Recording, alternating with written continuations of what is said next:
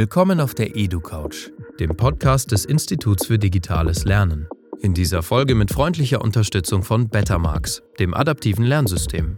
Auf der EduCouch diskutieren wir über Bildung mit Menschen, die etwas zu sagen haben, die eine digitale Zukunft gestalten wollen, die der Gesellschaft den Spiegel vorhalten. Wir glauben nicht mehr an die Schule der Vergangenheit und wollen die Bildung des 21. Jahrhunderts mitgestalten. Zuhören, nachdenken, diskutieren. Und los geht's. Willkommen auf der EduCouch. Unser heutiger Gast erklärt auf YouTube seinen 1,6 Millionen Followern alles, was man in den Nachrichten nie so ganz versteht. War Merkel eine gute Kanzlerin? Was ist eigentlich los in Afghanistan? Und was wäre, wenn bald der dritte Weltkrieg ausbricht? Diese Fragen beantwortet er so objektiv und neutral wie nur möglich. Wenn es sein muss, aber auch mal mit Meinung. So klärt unser Gast seine Zuschauerin in den Themen Politik und Geschichte auf. Immer präzise recherchiert und verständlich erklärt. Wir begrüßen heute Mirko Trotschmann oder, wie ihn die meisten von euch vermutlich kennen, Mr. Wissen to Go. Hi, grüß dich. Am 15. Mai 2012 hast du dein erstes Video auf YouTube hochgeladen mit dem Titel Los geht's.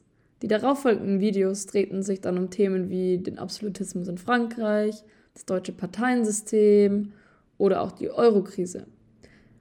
Darf dich fragen, wie kam es denn zu deinem Entschluss, YouTuber zu werden und wie kam es dann auch genau zu diesen Themen? Eigentlich bin ich ausgebildeter Journalist, habe ein Volontariat gemacht beim SWR, habe lange für die Kindernachrichten gearbeitet, bin auch jetzt noch fürs ZDF vor der Kamera unterwegs. Aber YouTube fand ich auch spannend. Äh, dann, als es so aufkam, ich habe es so richtig wahrgenommen ab 2008, 2009, ganz besonders 2009, weil ich da den YouTube-Kanal meiner Frau durch einen Zufall gefunden hatte. Sie hat mir so ein bisschen verschwiegen, weil es ihr unangenehm war, dabei gab es gar keinen Grund dafür. Und ab dann war YouTube für mich als Journalist auch eine ganz spannende Plattform, weil ich mir dachte, das, was wir in den konventionellen Medien machen, könnten wir auch versuchen, im Netz zu machen. In den sozialen Netzwerken, ganz besonders bei YouTube. Und so habe ich dann den Kanal Mr. Wissen to Go gestartet, ursprünglich als Nachhilfekanal, aber ganz schnell dann auch als Kanal für aktuelle Themen, weil da sehr viele Wünsche zukamen und dabei ist es bis heute auch geblieben. Mittlerweile hast du ja, wie ich schon angesprochen habe, schon 1,6 Millionen Followerinnen, darunter auch ich. Magst du uns mal einen kurzen Einblick geben, wie hat sich dein Leben seit dem Einstieg in das YouTuber-Leben verändert? Es hat sich schon stark verändert tatsächlich. Also klar, seitdem sind jetzt neun Jahre vergangen, zwei Kinder sind auf die Welt gekommen, äh, was natürlich eine sehr schöne Sache war. Also privat hat sich viel getan. Ich habe geheiratet zwischendurch und habe auch sonst äh, viele neue Dinge machen dürfen. Aber YouTube war tatsächlich für mich auch ein Türöffner in vielen Bereichen. Zum Beispiel ja, auch ähm, um vor der Kamera fürs Fernsehen zu arbeiten. Bis äh, zum Start meines YouTube-Kanals habe ich nur sehr rudimentär vor der Kamera fürs TV gearbeitet. Als ich dann äh, mit YouTube ein bisschen Erfahrung gesammelt habe, kamen auch die ersten Anfragen für TV-Produktionen. Und das ist wirklich eine ganz tolle Sache, dass also das eine mit der ähm, anderen Sache Hand in Hand geht. Ich darf Vorträge halten bei tollen Veranstaltungen, an Podiumsdiskussionen teilnehmen und werde von spannenden Leuten wie von dir äh, zu dem gefragt oder befragt, was ich da so bei YouTube mache. Und das ist einfach super schön und es macht auch viel Spaß, in beiden Welten unterwegs zu sein. Also in der alten Medienwelt in Anführungszeichen, konventionell und in den digitalen Medien. Und ich könnte mich auch gar nicht für eins entscheiden. Ich finde beides gut. Hm, das freut mich auf jeden Fall zu hören. Und ich glaube, wie YouTube dir persönlich Türen geöffnet hat, so eröffnen deine YouTube-Videos auch vielen Menschen, mir eingeschlossen, viele neue Themen, mit denen man sich vielleicht sonst gar nicht beschäftigt hätte. Also danke an dieser Stelle auch. das freut mich. Wir haben ja jetzt quasi schon gehört, dass sich Studenten wie zum Beispiel ich deine Videos ansehen. Wer würdest du sagen, ist deine Zielgruppe?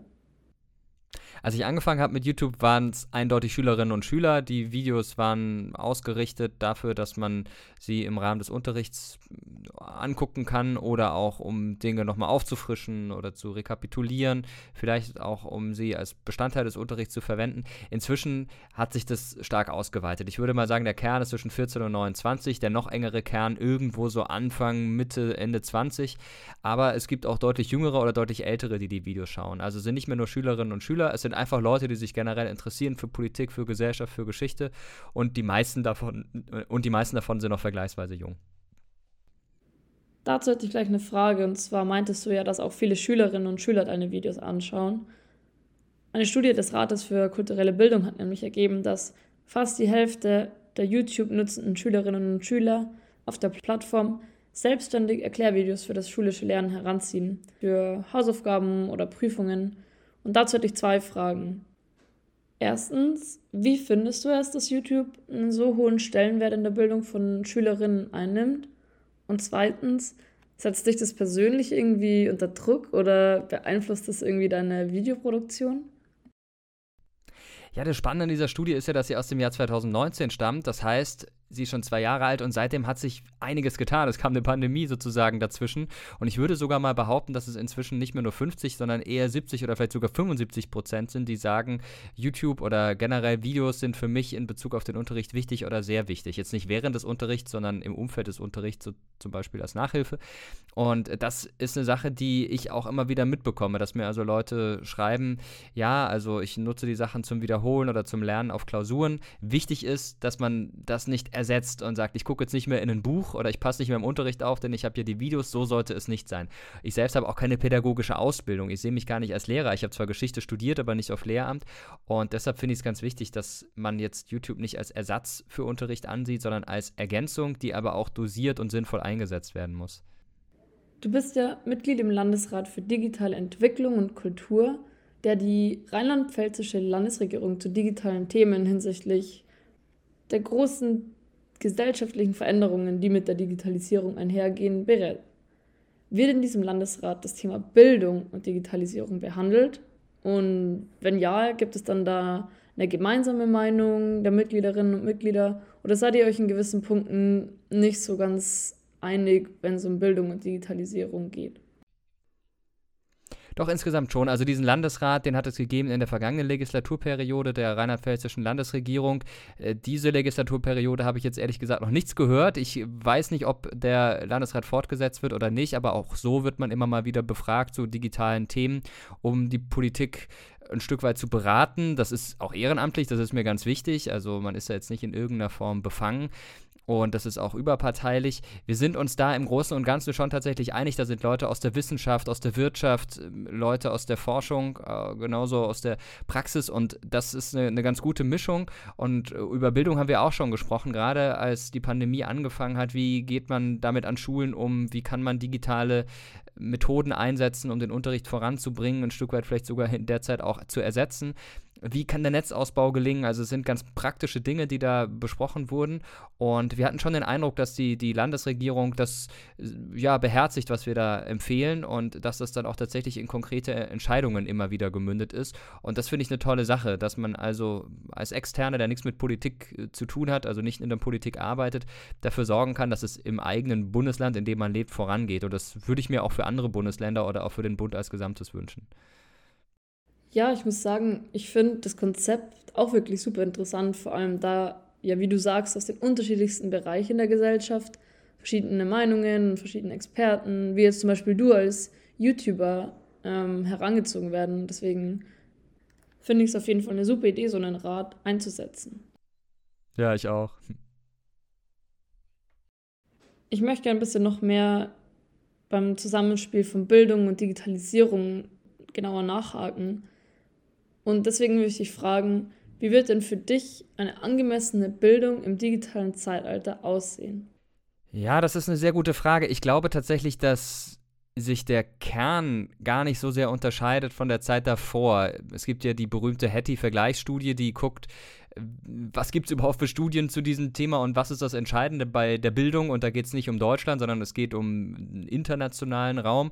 Und was dabei herausgekommen ist und auch bei anderen Studien immer wieder herauskommt, ist, dass ja, das Entscheidende die Lehrkraft ist, die Person, die die Dinge vermittelt. Und das kann eine Person sein, die unglaublich fesselnd spricht, die super gute Ideen hat, die die Leute packt, da ist es völlig egal, welche digitalen Hilfsmittel man hat. Da kann auch schon so sehr viel vermittelt werden. Und wenn aber die Lehrkraft überhaupt keine Begeisterung hat und ihr völlig egal ist, ob die Leute was mitnehmen oder nicht, dann können die besten digitalen Mittel nichts anrichten. Also ich finde, äh, da kommt es erstmal drauf an und alles andere ist dann sozusagen die Kür. Natürlich sollte man heute einen zeitgemäßen Unterricht machen und dabei die sogenannten neuen Medien mit einsetzen. Ob das jetzt Videos sind, ob das äh, Spiele sind, die man über verschiedene Apps nutzen kann, ob das der Einsatz von Tablets im Unterricht ist. Aber ganz ehrlich, nur weil man Tablets hat, ist der Unterricht nicht automatisch gut. Also man muss die Tablets natürlich auch sinnvoll anwenden können und mit entsprechenden Applikationen dann arbeiten. Und darauf kommt es an. Genauso wie ich es wichtig finde, dass man noch viel mehr fächerübergreifend arbeitet, dass man Projekte angeht mit einem digitalen Schwerpunkt, bei dem die verschiedenen Fachbereiche zusammenkommen. Zum Beispiel, dass man ein Computerspiel programmiert. Da sind dann die Leute, die mathematisch begabt sind am Start, die Leute, die künstlerisch begabt sind, können Grafiken entwerfen und wiederum andere, die ja sehr kreativ sind, können sich dann die Story überlegen. Da lässt sich wirklich gut was machen und ich würde mir wünschen, dass es in, die, in der Zukunft dann noch mehr in diese Richtung geht. Okay, du meinst also, dass Medien wie zum Beispiel YouTube auf jeden Fall in einer gewissen Art und Weise im Unterricht vielleicht mit eingebracht werden könnten. Dazu würde ich dann gern gleich noch nachfragen. Und zwar, viele sprechen ja aktuell von TikTok als Medium für vor allem die Jüngeren. Was meinst du, wohin geht die Entwicklung? Wo werden die Mirkus der Zukunft Bildungsinhalte aufbereiten? Wenn man sich die aktuellste Gym-Studie anschaut, dann sieht man, dass TikTok immer noch ziemlich weit abgeschlagen ist, auch hinter Instagram und äh, WhatsApp zum Beispiel, wobei man WhatsApp natürlich da jetzt nicht so einfach einfügen kann. Ich glaube aber, dass sich das mit der nächsten Gym-Studie, die ja in gar nicht allzu langer Zeit erscheinen wird, schon ein Stück weit ändert, dass TikTok da noch weiter nach vorne rückt. Allerdings vor allem bei den ganz Jungen und ähm, auch in einem Segment, das zum Beispiel für mich jetzt wenig attraktiv ist. TikTok lebt davon, dass man sehr kurze Clips veröffentlicht, ähm, lebt nicht unbedingt von inhaltlicher Tiefe, sondern von Unterhaltung. Das hat mit dem, was ich mache, wenig zu tun. Mal ganz davon abgesehen, dass ich es aus ethischen Gründen nicht vertreten kann, auf dieser Plattform unterwegs zu sein. Aber das ist meine persönliche Sache. Ich verurteile niemanden, der es ist und der da auch gute Inhalte verbreitet. Und ähm, deshalb glaube ich schon, dass da eine Koexistenz möglich ist und dass TikTok YouTube auch so schnell nicht den Rang ablaufen kann. YouTube ist eine Mediathek, während TikTok eher ein soziales Netzwerk ist, das zur Unterhaltung gedacht ist. Und bei YouTube hast du halt auch die Möglichkeit, über einen längeren Zeitraum zu ähm, kommunizieren. Du kannst 10, 15 Minuten lange Videos machen, da passt viel mehr rein. Also ich glaube, dass das eine das andere ergänzt. Instagram hat ja zum Beispiel auch nicht YouTube den Rang abgelaufen. Super, dann danke dir erstmal für deine Einschätzungen. Und bevor wir jetzt uns verabschieden, würde ich gerne noch die klassische Edu-Couch-Frage am Ende stellen. Und zwar, welche Frage hättest du gerne beantwortet, die ich dir aber heute gar nicht gestellt habe? Wer wird in dieser Saison in die erste Liga aufsteigen? Nein, Quatsch. Also ich bin schon ein großer Fußballfan und befasse mich sehr viel damit. Ich bin Fan des Karlsruher SC, der in der zweiten Liga spielt. Aber leider kann ich viel zu wenig über Fußball sprechen oder über Essen. Ja, Essen ist auch ein wichtiges Thema für mich. Ähm, aber davon mal abgesehen, ähm, finde ich, hast du gute Fragen gestellt. Also gerade die Zukunft der Bildung ist mir wirklich ein Anliegen und darüber zu sprechen und auch immer wieder zu betonen, dass es gar nicht unbedingt darauf ankommt, dass man die besten Tools hat und äh, die teuersten Geräte und ähm, die beste Internetverbindung, sondern dass es immer noch auf die äh, Person ankommt, die das vermittelt und äh, der Stoff und die Art und Weise, wie vermittelt wird. Das ist für mich das Entscheidende und ich glaube, dass da in der Diskussion noch vieles schief läuft und dass viel zu viel aneinander vorbeigeredet wird. Also da würde ich mir schon ein bisschen konzentrierteres Handeln wünschen ähm, und das ist ein Thema, über das kann ich auch stundenlang sprechen, aber da hast du schon gute Fragen zugestellt. Das freut mich. Vielleicht baue ich dann beim nächsten Mal noch Fragen zur Bundesliga und zu gutem Essen ein. Aber nee, Spaß beiseite. Ich bedanke mich auf jeden Fall sehr bei dir für das spannende Gespräch über YouTube, Bildung und Digitalisierung und wünsche dir noch einen tollen Tag. Ja, danke äh, dir auch für die Einladung und eine gute Zeit.